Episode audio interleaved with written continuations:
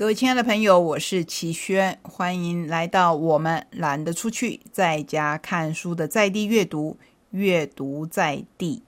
今天因为选书，我们花了比较长的时间，所以这个单元就不再分为两段，而是一气呵成的，跟您一起来共读一些比较轻松的书。第一本书，我一说书名，你一定说齐轩在哪里轻松了。因为它叫做见鬼，其实我觉得蛮符合这个时节。有些人会觉得鬼月是一年当中感觉比较阴森的一个月，可是它其实是在艳阳高照的夏天。不过慢慢的，很多人会把这个月当做欢喜月，因为如果我们抱着这个月份好像可以跟前人或者供奉一些好兄弟，那不是相当的有情吗？这是由远流所出版、拍案叫绝的中国志怪小说精彩故事。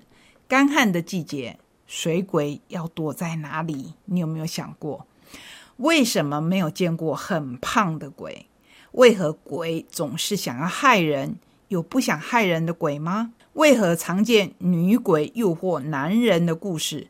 有男鬼诱惑女性的故事吗？该死之人只要去抄佛经，就真的可以免死吗？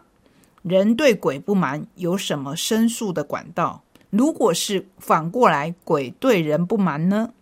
你知道吗？每天在你身旁穿梭不停的人群，可能有百分之三十的人是鬼。什么？你听到这边一定会吓一大跳，是不是？非常奇特。我们继续往下看，见鬼从中国特有的志怪小说里面爬书整理了古人对鬼魂世界的各种猜测与想象，呈现鬼界与人界交错的运作原理，并用一则一则的鬼故事展演出生动缤纷的幽冥世界。作者有鬼君。用细致的眼光描绘鬼世界的政治、司法、爱情、医疗、交易等各种规则。例如，古书记载，南宋杭州有个专卖烤儿的鬼字城，城内有百分之三十的人其实是鬼。以十分言之，三分皆我辈也。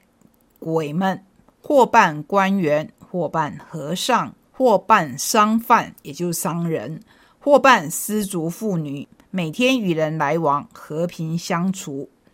原来刚才一开始说的，你知道吗？每天在你身旁穿梭不停的人群，可能有百分之三十的人是鬼。这个典故是从这里来的。书中还参照超过八十部常见与罕有的志怪小说。如果我们说到鬼，你会想到什么经典小说呢？我相信大部分的人都会想到《聊斋》。可是这一位作家，他可是下了硬功夫，所以不只是《聊斋》，我们看了好多好多从来没有看过的书，《凯朵》《余出新志》《池北偶谈》《观影志》。《搜神秘览》以及二十多部典籍，如《韩非子》《宋史》等等，没有想到吧？连《韩非子》跟《宋史》看起来这么正经八百的书里面，都会提到鬼，建构出一个人鬼共通、幽冥同路的趣味读本。全书四大主题为鬼界的日常生活，如宠物、饮食。鬼界的社会关系如何当鬼的侧翼？鬼界阿公殿，鬼界的治理，阎王如何离职？对，如果一辈子都要当冥界的最高官，我相信也是蛮辛苦的。所以阎王如何离职？公务记录会不会消失？还有人鬼互动的原则，登出人生重抽会顺利吗？鬼社群以少子化等等，让人一窥鬼之百态以明虎的实况。这本书读起来不会阴森，只会觉得非常非常的有趣。然后你会知道，其实在我们的生活当中，如果你相信，其实有很多很多的平行世界。好，刚才说到这个有鬼君，他是生于一九七零年代，大学主修中文。或有哲学硕士学位，偏好历史，曾任职于中学出版社，现在是媒体人。闲暇的时候研读志怪作品，信笔成文，然后把它发布出来。想不到大家觉得非常的有趣，所以有了这一本书，真的是拍案叫绝。接下来我们要来介绍小四爱作怪。你说，诶，齐轩，我们不是把《小四爱作怪》都看完了吗？当然不是。我们希望阿德国老师的文章跟任华斌的插图可以不断不断的发展下去。这一本是《疯狂动物园》，逛动物园是小朋友最喜欢的事。如果能有机会跟这些动物做进一步的接触，你。一定很羡慕吧？这一回，豆子和阿福在因缘际会下进入动物园帮忙做事，因而发现许多动物不为人知的秘密。九公鸟跟阿福之间有什么恩怨？豆子举办的新龟兔赛跑又会有什么结果？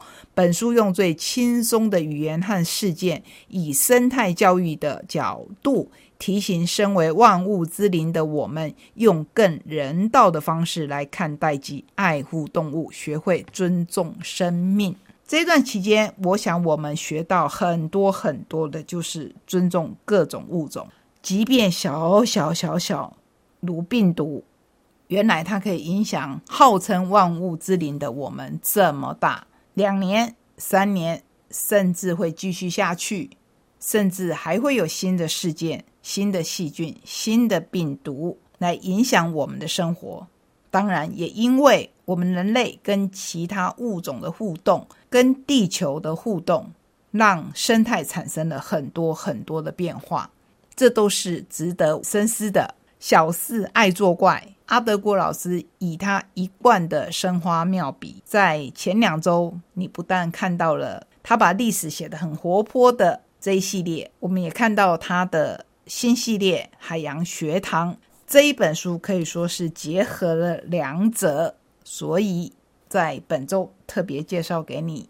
接下来我们还有两本是关于吃的书，第一本是我们曾经在节目当中介绍过的《今天吃便当》，之前是在推广利用周末采买食材。